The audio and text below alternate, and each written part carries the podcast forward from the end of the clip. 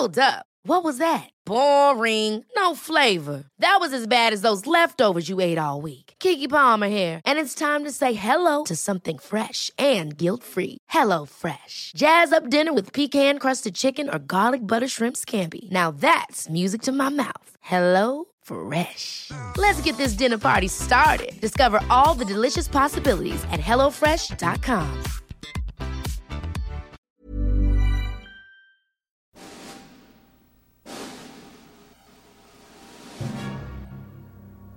Bienvenidas y bienvenidos a un programa apocalíptico para sensibilidades más allá del rascahuele. Están a punto de entrar a un universo paralelo donde dicen que la distancia es el olvido para ponernos en sintonía con el espíritu melodramático de... Pepe el Toro es inocente con Jairo Calixto Albarrán y Fernando Rivera Calderón. Pepe el Toro es inocente.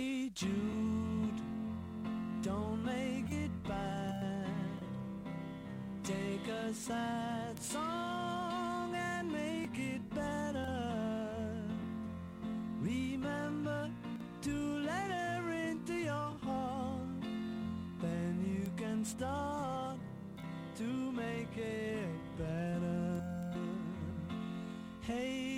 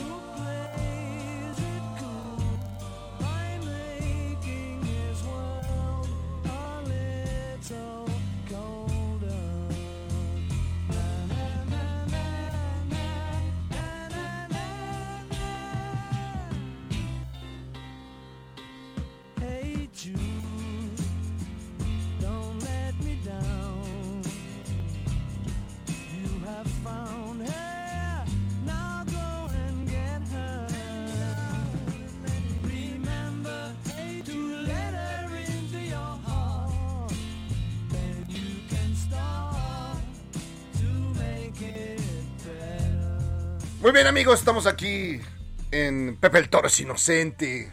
Inocente de toda inocencia. No le eche la culpa de nada. Él, Él no hizo nada. él no le han prestado dinero. yo no fui. yo no fui. Ah, sí, mi, mi querido Fernando Rivera Calderón. De la barca en que me iré. De mi la barca en que me mi iré. querido Jairo Calixto Albarrán. Oye, qué gusto saludarte. Eh, ya, ya intoxicados de tanto desinfectante No que hemos manches, echado ya, en esta ya le eché el triple. Aquí ya. Sí, de hecho sí se siente se así. siente. Pero sí- Como, como los pulmones empiezan, empiezan a, a sufrir. Sí, sí, a sentir ahí el laisolazo. El solazo, el se- desinfectante, el jabonzote, el y, luego, y luego ni así, ¿eh? Luego ni así, este, Sí. ese virus es un loquillo. Es un maníaco, es un maníaco, es tremendo, es tremendo. Ya aquí nos tiene un año encerrados en... Bueno, no hay tan encerrado, bueno, más o menos. Más o menos encerrado, pero sí, yo, yo lo oigo, parece que lo oigo cada que echas este, tu desinfectante diciendo, ¡ay toro! Ay, ay, ¡Ay, to- bicho! ¡Ay, bicho! Yo de repente digo, ¿será, ¿será el bicho o será la alarma sísmica? Oye, qué cosa, ¿eh? Qué, qué buen susto. Qué loco. Sí, porque ayer, yo la verdad, ayer estaba en el cine, chadote, vi- viendo una película, dos, dos, dos, Ajá. dos, así, eh, desde el Washington, de detective. Y... En una de sus, una más de sus interpretaciones. Pero con, es que es una película rara. El chiste que al final de la película, no sabes quién fue el asesino. ¿Cómo crees? No sabes. Entonces estaba Ricky Malek, el, el, el que hizo Freddie Mercury. ¿Quién lo produjo? La, la Fiscalía del Estado de México. Más o menos. ¿Quién, quién- armó ese ¿Quién es? expediente? ¿El INE? ¿El INE acaso? No, pues sí, más o menos. Después de mil malabares, nunca sabes quién era el verdadero asesino. Entonces, este. Pero yo estaba echado viendo la película. Nada, hasta que empiezo a sentir que. Muchos, no, no, no, no, muchos mensajes. Ya veo que tembló y no sé qué. Que la- los, los 80 chats donde todo el mundo estaba asustado. Hasta, ah, entonces ya dije, bueno, pues ya, ¿qué pasó? No, no sentí nada.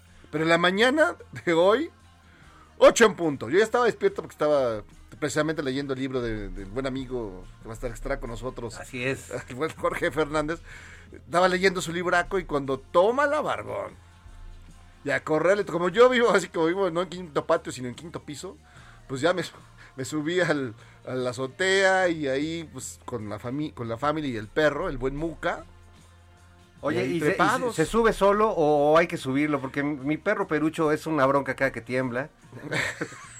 Le tienes que pedir permiso. Oye, hermano, No, ¿qué es no se deje, es un, es un loquillo. hermano lobo, digo, hermano perro. ¿Quieres subir? ¿Quieres treparte?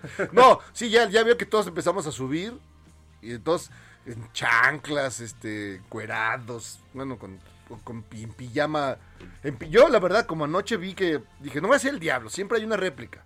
Entonces, Te dejaste el mameluco, pues. me dejé el mameluco puesto, eh, las, las, la- las- las botas de vaqueras también al lado para ir para subir. Y así, es- y así estuvo.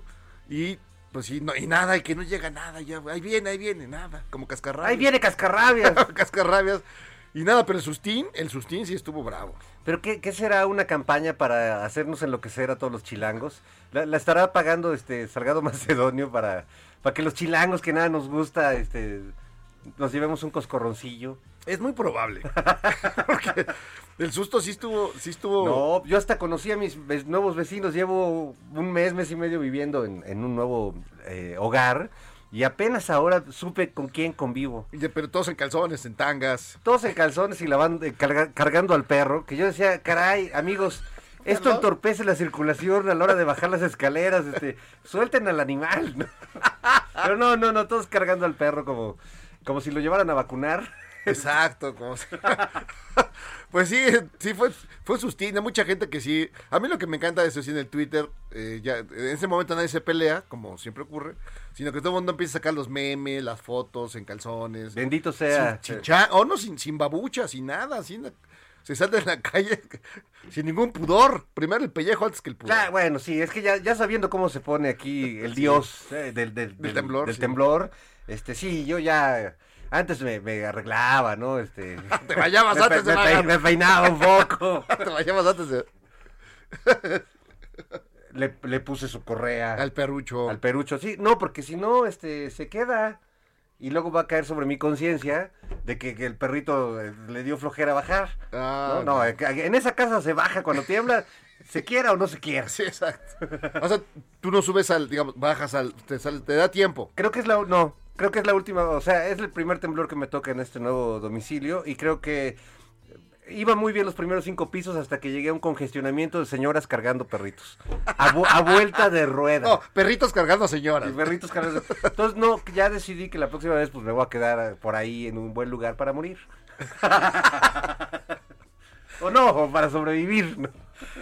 Lo ideal es que te eches así, este, una- mira, lo ideal es que te eches unas croquetas para que te encuentren los perros en la mañana, más o menos. Que, que me huela. mira.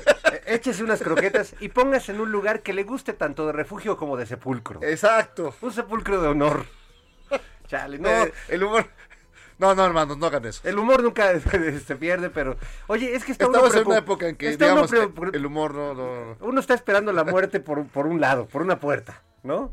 Por eso nos desinfectan. Es como esas de concurso. Abre la puerta, está un bicho. y ahora abro la otra. ¡Un Está- terremoto! Un terremoto, puta. Ah, Abre la otra. Están los de los de los de los cobradores de, de Coppel. Y así. Lo bueno es que hay una puerta que abres y está Pepe el Toro es inocente en la Exacto. radio y todo es felicidad aquí. Esa puerta, esa puerta es la buena. Es la puerta No- negra. No es la puerta falsa. y además no está cerrada con tres candados ni nada. No, no, no, aquí todos. Esta es la casa de, de Dios, como los, como dicen los del, ¿cómo se llama el partido este, este, Ah, sí. el que dirige el padrecito, El este, Padrecito Santo. que dice este, es- este partido es la casa de todos, la casa de Dios, La casa de- sean benditos. ¿Qué, cómo se llaman esos, este, Ay, no es el pez, no. Es el pez, el ¿no? pez. Sí. Sí, Híjole. sí. Ahí no, ahí te echan agua bendita cuando entras. Fíjate que no hemos hablado mucho de, de los, los horribles anuncios electorales. No me este, tendremos que dedicarle un programa, yo creo. Sí, son, son cosas... ¿Sabes cuál es el peor? El que dice que... El de los aplausos, ¿no? No, no, el PRI, el partido verdaderamente feminista. No, ese es, ese es Sí, un, claro. un gran gag de Es comedia. el mejor gag del... O los de los del candidato de, de allá de, de Monterrey, digo, de, de Nuevo León, eh, Samuel García, que dice que él es el mero bueno, que ya ganó. Bueno, ya quiere tomar las medidas del palacio, ya echarle, quitar, esconder las cosas del, del actual del actual gober, el, el bravo, ¿cómo se llama? El tronco. El bronco, El, el tronco. tronco. El tronco. Le va más el tronco. El tronco, el tronqui. Ya quiere, ya, ya se siente ahí. Es, el, cuenta que todos los que ya se subió al metro también, como Anaya. O Anaya que salió ahora como en una escena de los Avengers ahí en medio del De- humo y el polvo. Yo pensé que era un Tusken Rider de los, este, de Tatooine, allá de Star Wars, Tatooine. de Tatooine. Viéndolo bien era como Citripio en Tatooine. Era como si Tripio en Tatooine. Sí, Tripio atrapado en Tatooine. Híjole. Y entonces, y luego, ay, ya me sacó un tractor y una camioneta. Sí, no, no, no. Cuando ya no sabes la diferencia entre un tractor y una camioneta, es que algo estamos mal. Bueno, es que él debe creer que en el México este rural, este to- todos son tractores Todos y son- vaquitas, ¿no? No, sí, no, no. ya luego, luego preguntó, ¿dónde está el John Deere?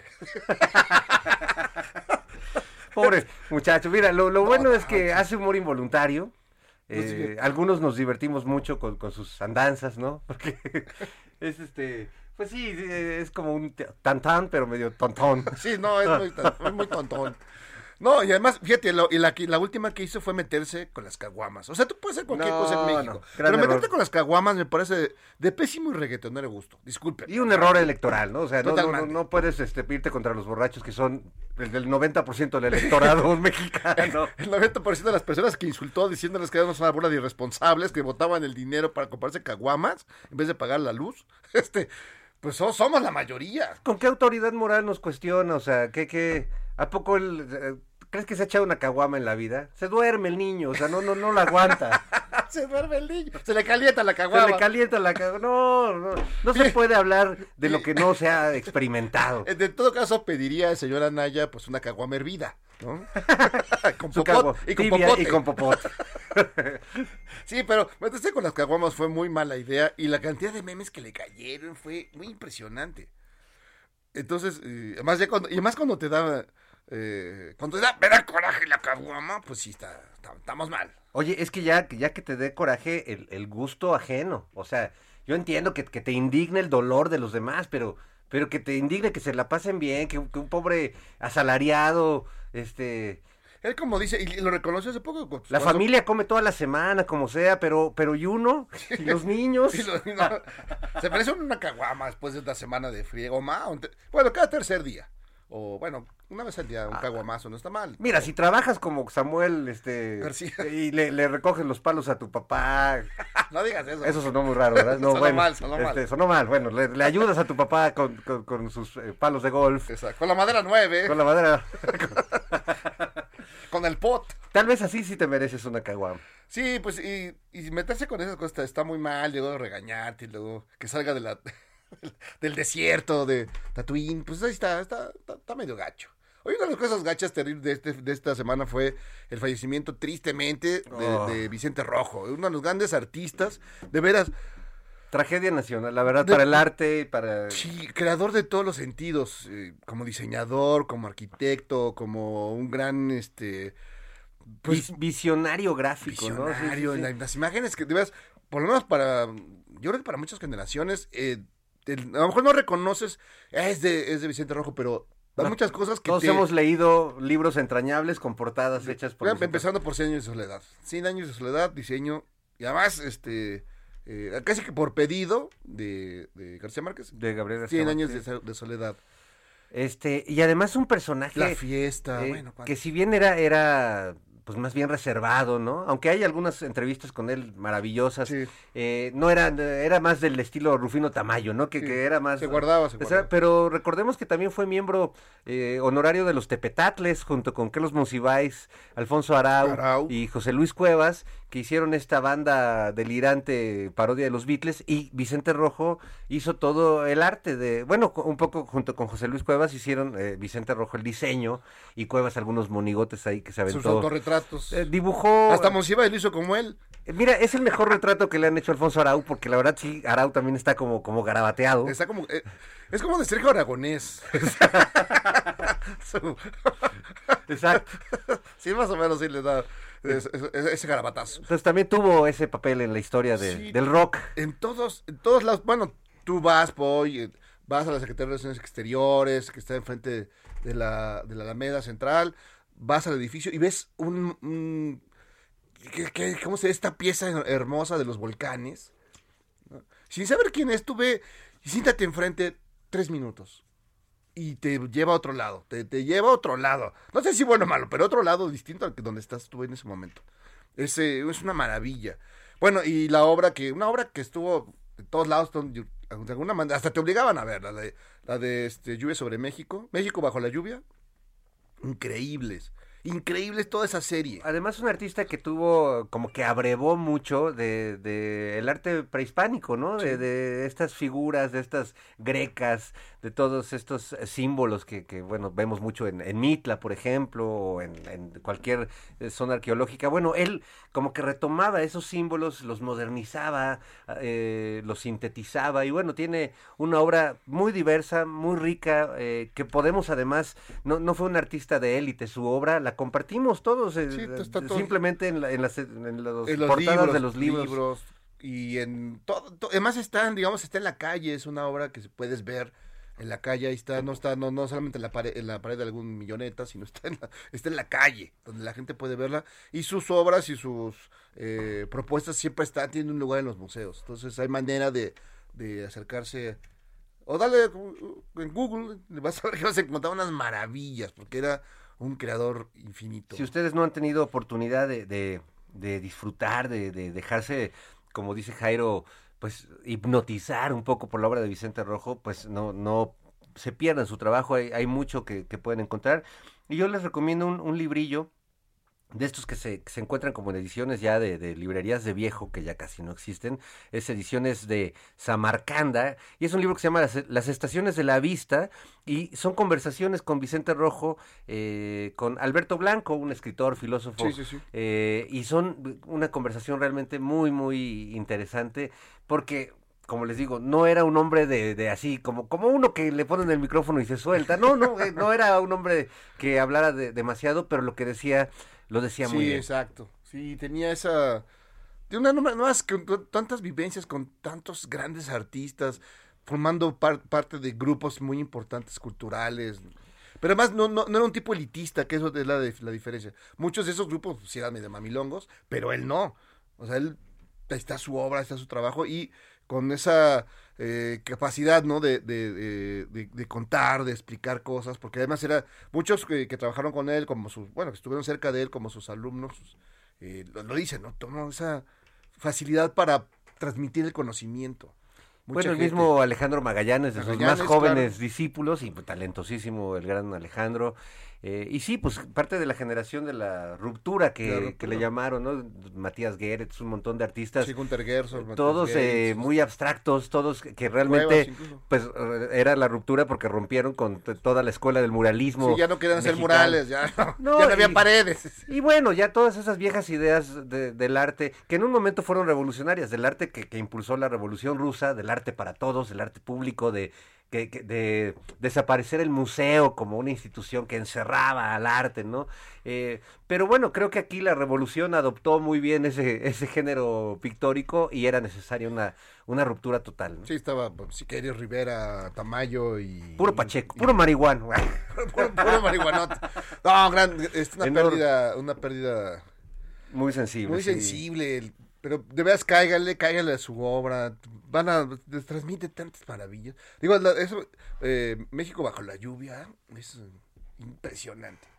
Y si pones la de esta tarde vi llover al mismo tiempo, parece que tienes un- Esa un- un- experiencia, una experiencia Esa religiosa. experiencia hay que dejársela a Ricardo Anaya. a ver qué nos dice. Me da mucho coraje. Me da coraje en México. Debería irse ahora a la costera del amor allá a Tlalpan y decir, me da mucho coraje que la gente se venga aquí a, a hacer cosas Se indebidas. venga, se venga a venir por acá. No puede ser. ¿Cómo se vienen a venir? Teniendo en sus casas a Sí, sus claro, familias. sí, claro. ¿Qué vienen a hacer estos lugares? Sí, maldita sea. Tanto trabajo que tiene Anaya en, este, en esta ciudad, en esta Sodoma y Gomorra. O sea, está difícil, fíjate, para un hombre como Anaya, tratar de, de- de cambiar esta... Para un androide, de- de- hay que decirlo Para bien. un androide debe ser difícil. Porque no es coto- ojalá lo, hubiera- lo hubieras fuera como tiene el ímpetu o cotorro de Arturito. Eh, ese, es- ese era cotorro. Pero si Tripio sí es un... Sí, Anaya, digamos que no pasó por las manos de Asimov ni, de no, ninguno de estos grandes creadores de robots literarios. No, este es un robot, este, pues, pues, como el 2XL, ¿te acuerdas? El 2XL. Amigo Millennial, eh, chécale también. El 2XL Chécale, era un búsquele. robotillo que... Un robotillo. Un robotillo cotorro que además platicaba contigo, pero además era, era este... Estoy harto de las caguamas. Las caguamas, no. No, bueno. Qué cosa. ¿Qué, qué, personaje? En fin, ¿qué haríamos, qué haríamos en estos tiempos sin histriones como este el jefe Diego, eh, Ricardo Naya, estos, estos, eh, pues sí son como, como que animan de algún modo el, eh, el lado de, de la derecha que está bastante gris y oscuro y no, no es que pongan argumentos ni nada sobre la mesa, simplemente lo hacen este como un espectáculo circense. Fíjate qué desesperación debe de haber como para de pronto... Porque no tenemos un líder acá bueno, ¿no? Aquí alguien que jale gente. ¿Por qué no resucitamos a Munra?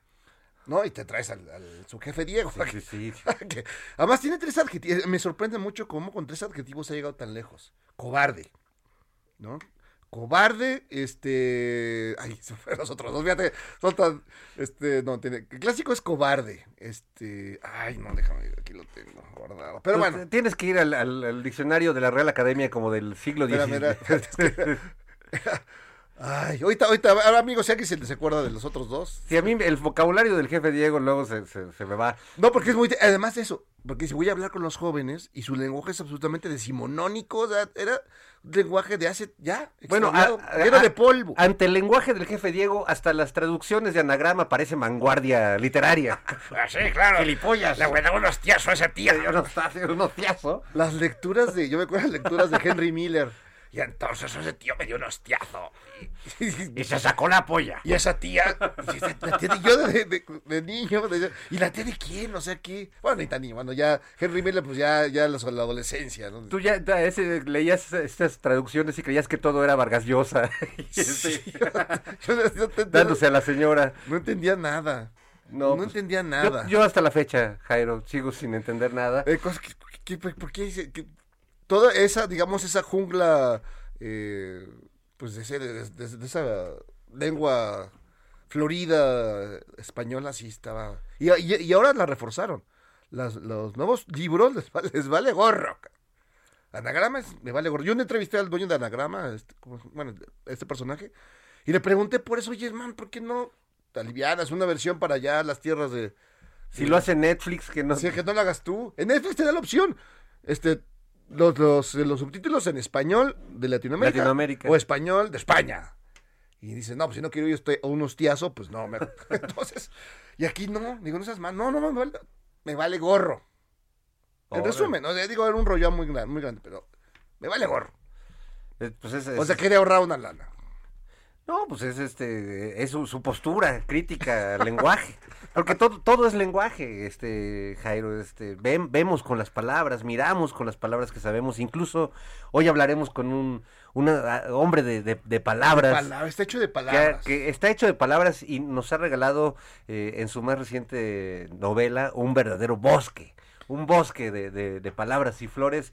Eh, vamos a platicar con el gran Jorge F. Hernández hasta Madrid, que anda por allá. Madrid. Se está desvelando hoy por nosotros y nosotros aquí platicando de pura... De, de pura necesidad. Caray, Jairo, pero bueno. Sí, de Tatuni, de Tatuín. Tatuín, de tatú, de tatú. ¿Qué- qué- qué- Tatuín you. ¿Quién sería tatú? El avión, El el avión. avión. Qué vida tan triste la del tatú. cara. Sí, porque te acuerdas que además después de, de gozar la fama al lado de Ricardo Montalbán en esta gran serie que era La Isla de la La, Fantasía, la- la fantasía. eso era, eso era este Andorra, ¿no? Eran- ahí te cambian, ahí te cambian tus pancholares por ahí dólares, llegaba, por, por este, euros. ahí llegaba los Oya, llegaba Los todos, los recibía Tatú. Juan Collado. el avión. El avión de la vida llegó lleno de billete. Pues sí, aunque lo digamos en broma, amigos. esa era, esa era ¿Qué la verdadera. aquí? Vámonos a Andorra. Vámonos a Andorra. Bueno, pues vamos a hacer una pequeña pausa. Ah, sí, y regresamos con nuestro invitado. No se vayan.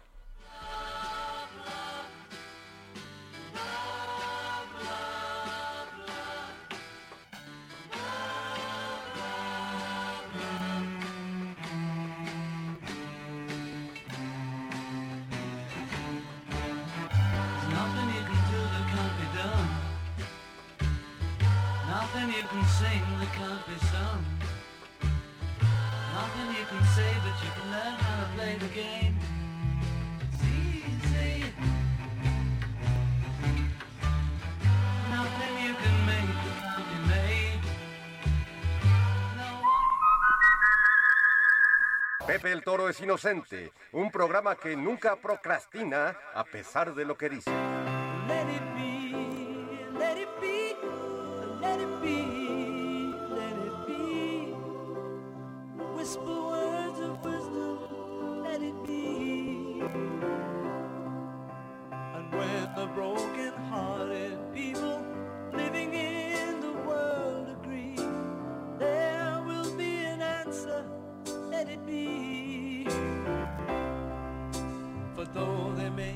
Estamos ya de regreso esta tarde en Pepe el Toro es Inocente, muy contentos, muy, muy felices de poder conversar esta tarde con un gran escritor, un gran historiador, pero sobre todo un entrañable amigo eh, que además extrañamos muchísimo, nuestro querido Jorge E. Fernández desde Madrid, España. ¿Cómo estás, hermano del alma? ¡Qué gran alegría! ¡Qué gran alegría!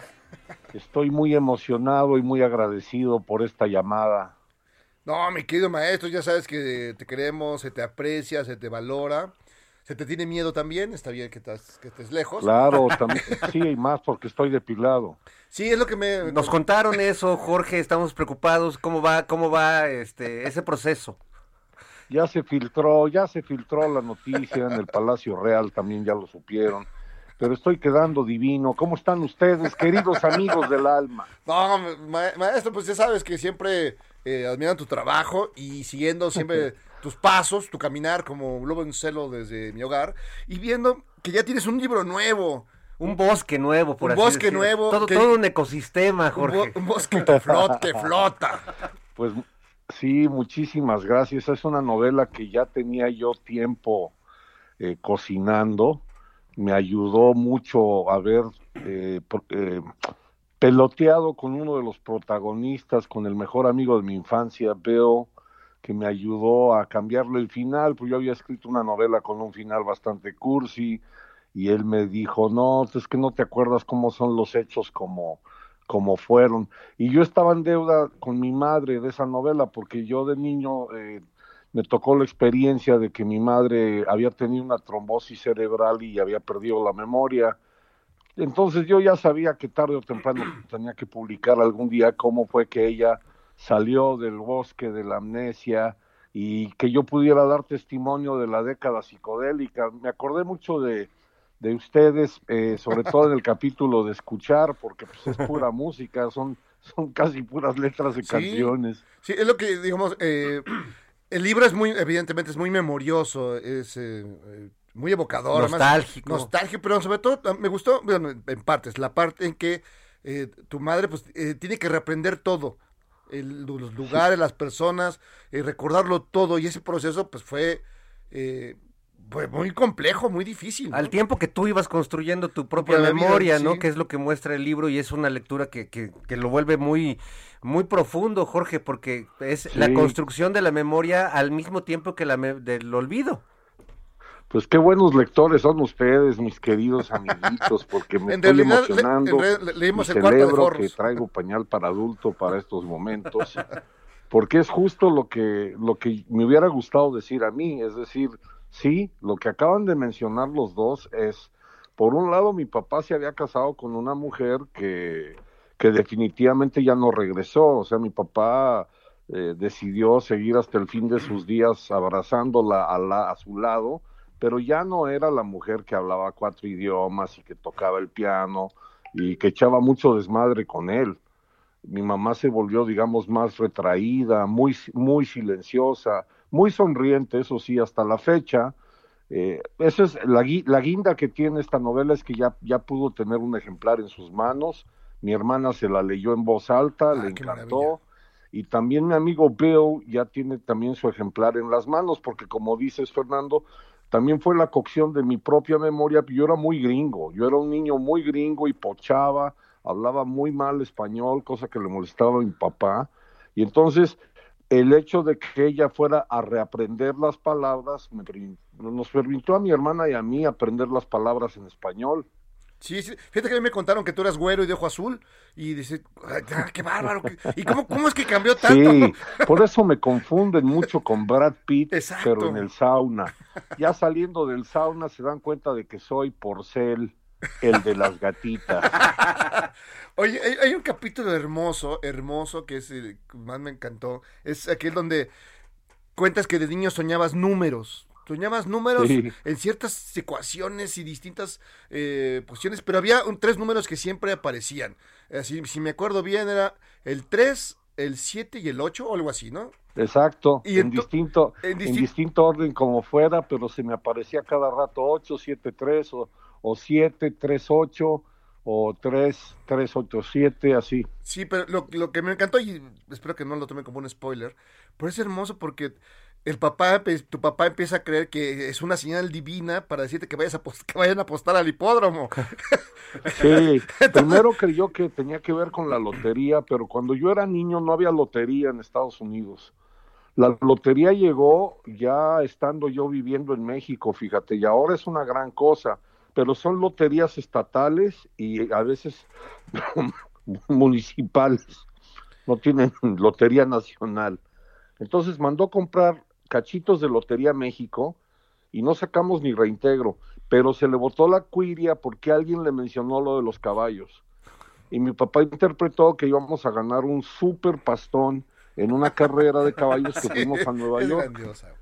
Eh, y hasta la fecha yo sigo con esa ronda de coincidencias de números que no me dan dinero, pero me dan, por ejemplo, si estoy pensando mucho en 22, 22, 22, de pronto llama alguien del canal 22, por, por decir.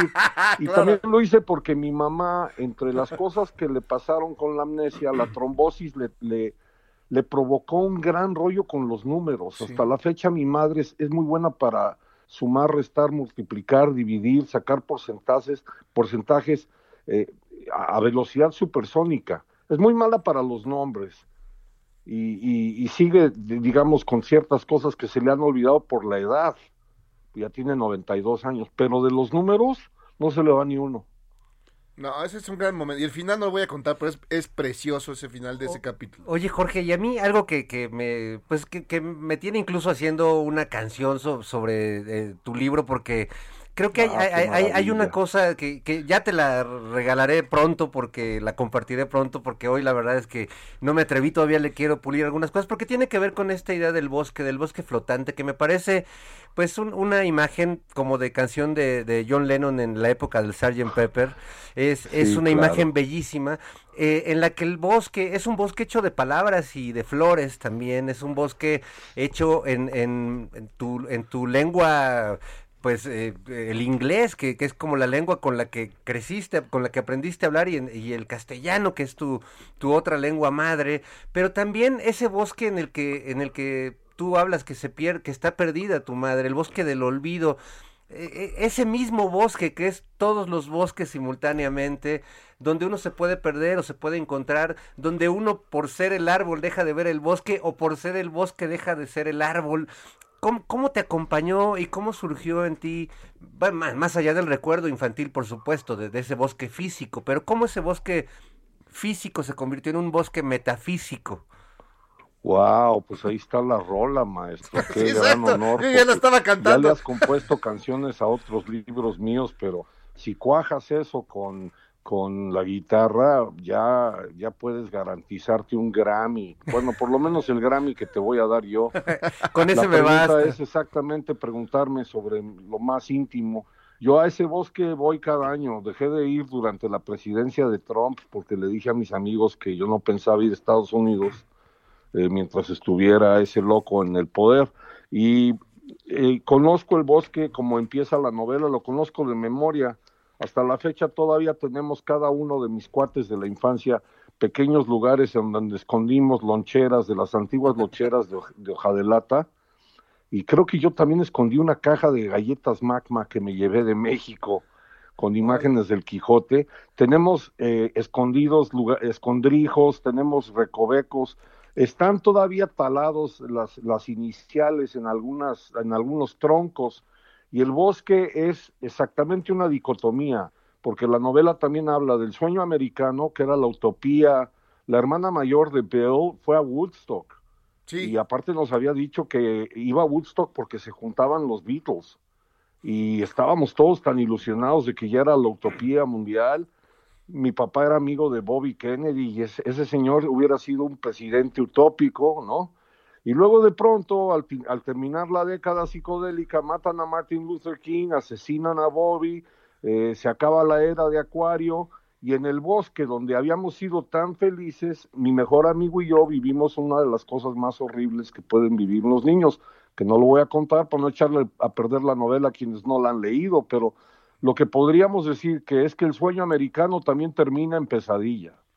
Sí, esa es una parte terrible. Y una, y una de las... de- tienes una, una parte de reflexión sobre tus recuerdos con las caricaturas que veías, con los libros de infantiles que veías, pero tienes ahí un momento con Speedy González. Hoy, un personaje muy cuestionado.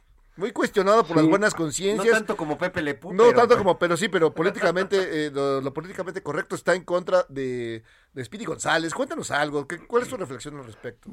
Bueno, lo que pasa es que como niño mexicano eh, yo hablaba muy mal español, pero yo seguía siendo extranjero para los gringos puros, ¿no? Para el gringo pecoso, blanco, rubio, pelirrojo, que además traía el escudo de la bandera, de las barras y las estrellas, prácticamente tatuada en, en la dentadura perfecta. Aparte yo era un niño propenso a la obesidad por muchas razones deliciosas. Y ellos eran niños que ya tenían bíceps y tríceps cuando estábamos en sexto de primaria. Y entonces una manera de burlarse de, de nosotros siempre ha sido adjudicarnos la personalidad de Speedy González o creer que somos como el, el Cisco Kid, ¿no? El, el que usa un sombrero de charro pero con borlas, como borlas de flamenco. Es una mezcolanza muy mala onda. Yo, eh, eh, hubo un Halloween que pensé que le iba a callar la boca a toda la comunidad porque me disfracé de torero. Y eh, un idiota pensó que la montera era el gorro de Mickey Mouse. No, bueno. Y, sí, y que y si el traje era de fantasía, pens- pensaban que era de fantasía donde bailan la- las hipopótamas. Sí, pues eh, cuentas, es un li- libro delicioso porque hay un capítulo y te, te- es- cuando empiezas a can- todas las canciones, las empiezas a unir canciones, entonces vas descubriendo bandas, grupos, por eso pusimos mucho los, los Beatles porque tienes varias canciones de los Beatles que más son parte esencial de la novela, pero cómo vas uniendo rolas y rolas una tras otra y vas dando este pie o ciertas eh, señales para descubrir qué grupo era. Es un gran momento. Y al ese. final es siempre como una misma canción En que realidad- no deja de sonar. No, y en realidad to- todo, es, todo es Juanga. En realidad al final todo es Juanga, pero está muy bien. Sí, en el fondo todo termina en el Noa Noa. Por eso lo descubrí ya de adolescente. Sí. Lo est- estaba a punto de descubrirlo en el corazón del bosque, pero no me enteré hasta que fui a Juárez. Lo que pasa es que de niño, eh, uno de los grandes defectos que tuve al aprender a escribir fue que una maestra de mi primaria, Mrs. Cowen, que no la menciono en la novela, eh, se preocupó mucho porque cuando me enseñaron la letra cursiva, me dio por escribir todas las palabras unidas, así como unes las letras con, con la, la punta de tinta que se queda colgando, yo entendí que se unían todas las palabras, entonces Ah, era como si yo hubiera escrito una sola palabra. Órale. Y sí dijo, esto es un problema psicoanalítico, esto es un, esto es un problema para la araña.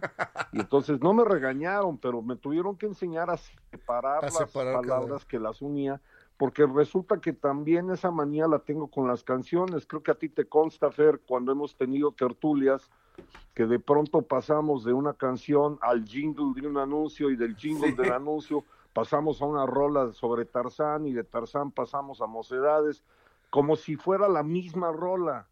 Y eso es lo que yo quise escribir en ese capítulo porque todo el mosaico musical de mi infancia es una playlist con- continua. Eh, ahí está desde los Beatles en blanco y negro hasta digamos los los Blue Minis, pero también está ya Led Zeppelin sería un poco más posterior, eso sí ya fue mi adolescencia. Y si voy a seguir confesando intimidades, pues ahí hay una novela pendiente de cómo me tocó a mí vivir la prepa en México. No, bueno, sí. Ya, esa, esa se va a poner buena. Ya cuando entras SH Oriente, ¿eh? No, pero además es increíble porque gracias a esa manera eh, en la que escuchas música con esos hilos sueltos, casi casi como el de el nombre de tu madre que por un hilo suelto en, Sí. en- en el bordado le, le empezaron a decir May. eh, Sí. Eh, eh, gracias a esos, a esos pequeños hilos es que tú encuentras una relación entre los Beatles y un bolero de los Panchos, o entre la bamba, eh, el son jarocho con este Claro. twist and shout, y, y- y que son cosas que además salen naturalmente en tu cabeza porque esos hilos están conectados entre México, entre Washington, entre Colonia, entre todos los lugares que han, que han hecho tu memoria, Jorge. Sí, exactamente, y ya se, for- se formó como una manera de pensar. Es, cuando estoy en una conversación estoy como si estuviera viendo el costurero y a ver si quedan hilos sueltos en la conversación o en las preguntas que me está haciendo alguna persona o lo que yo tengo que preguntarle al tema para poder escribir la columna.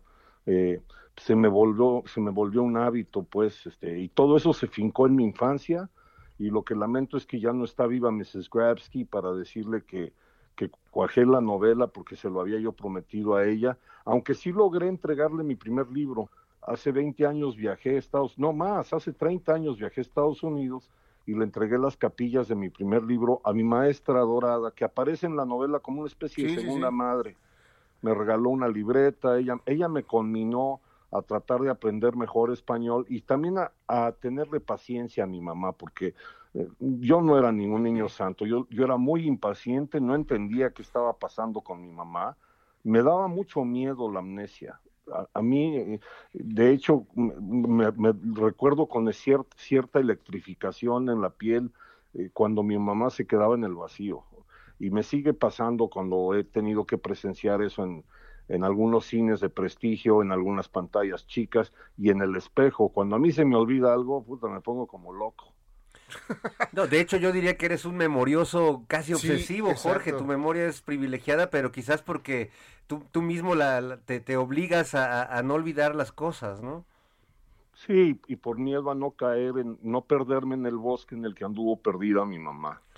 Y que es la metáfora del bosque donde quiso perdernos el diablo en persona a mi mejor amigo y a mí, y que luego arrastré toda la vida la inmensa culpa de que yo lo había dejado ahí abandonado, solo, que por mi culpa él había sufrido un- una herida incurable. Los que lean la novela se van a dar cuenta que, que la vida nos permitió tanto a él y a mí pues resolver eso de otra manera, es decir, de risa. Pero, pero tanto él como periodista, como yo como, como escribano, tenemos la obsesión de no olvidar cosas. No, no hay que olvidar nada. Lo que, lo que es, lo que es memorable tiene que, tiene que ser memorable. Pero además hay un momento en la novela en que dices, eh, dices todo esto, pero sin, digamos, sin, sin que sea un drama, dices, el pienso en mi madre, cómo, cómo me iba recordando y cómo ahora yo entiendo que voy olvidando.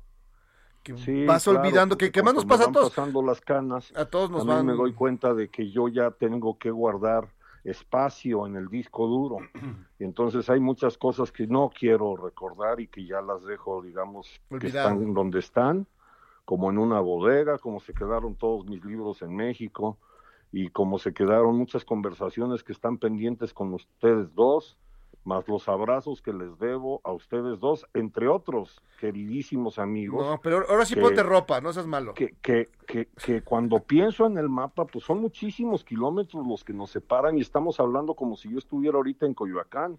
Eso es una maravilla que yo no tuve acceso de niño. Claro. Es decir, de niño el bosque era el mundo y el, lo demás quedaba lejísimos. Lo demás estaba años luz de, de poder llegar. Estamos tan lejos, Jorge, que, que de hecho somos improbables. Podríamos ser un par de voces en tu cabeza simplemente. Exacto.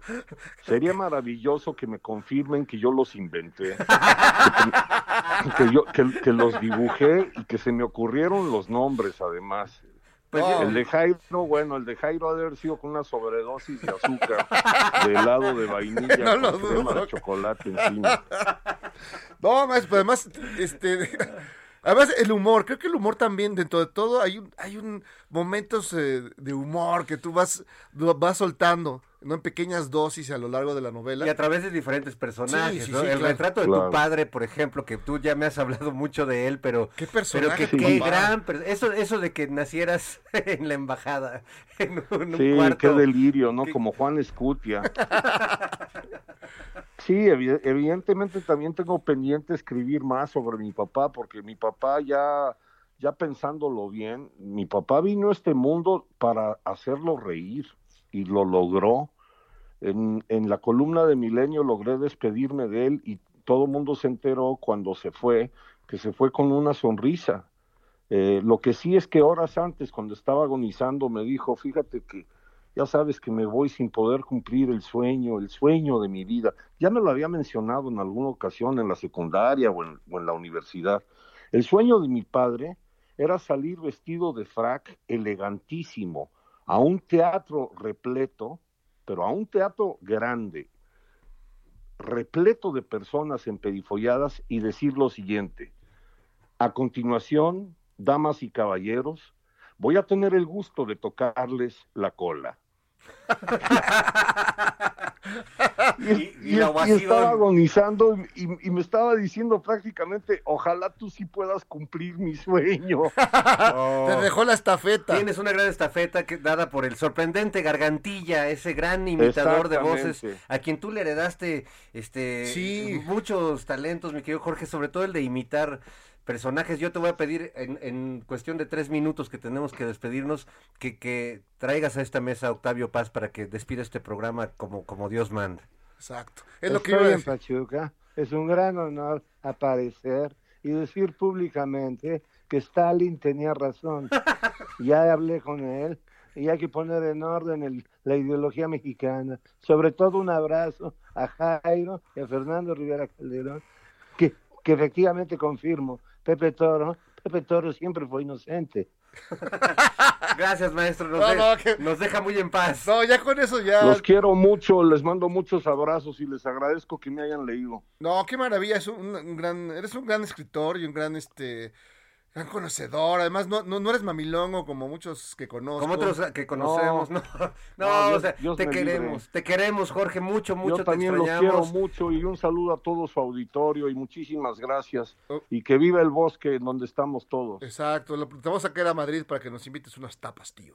Sí, órale, los espero. Espero que pronto se pueda ir a visitarte y de mientras a leer, a leer, queridos radioescuchas, Un bosque flotante, esta nueva novela maravillosa, evocadora, nostálgica, bellísima de Jorge F. Hernández. Gracias, amigo, te quiero. Un Master.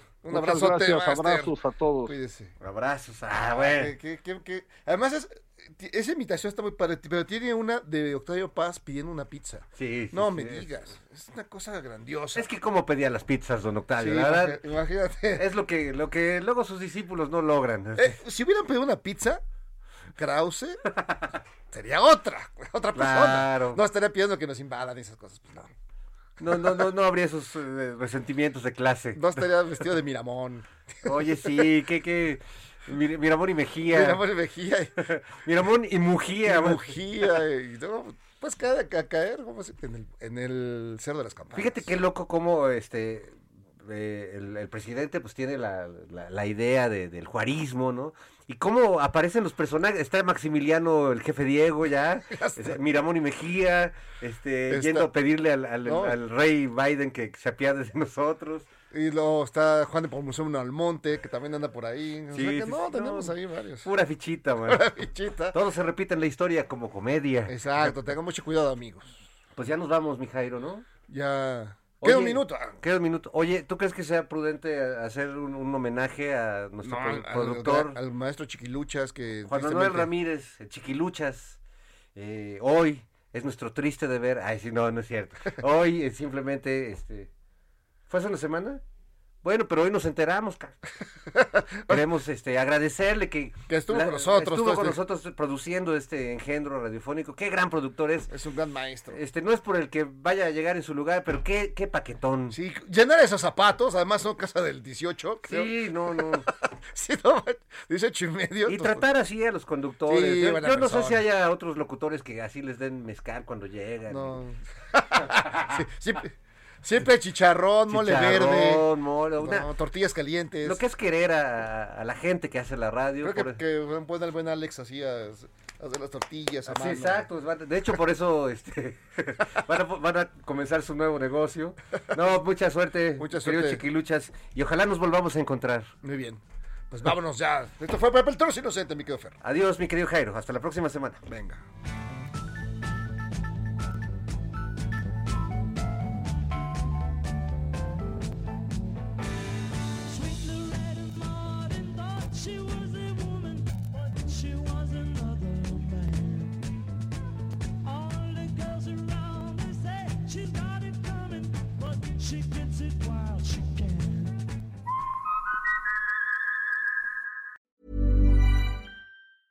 Hey, it's Danny Pellegrino from Everything Iconic. Ready to upgrade your style game without blowing your budget? Check out Quince. They've got all the good stuff shirts and polos, activewear, and fine leather goods, all at 50 to 80% less than other high end brands. And the best part? They're all about safe, ethical, and responsible manufacturing. Get that luxury vibe without the luxury price tag. Hit up quince.com slash upgrade for free shipping and 365 day returns on your next order. That's quince.com slash upgrade.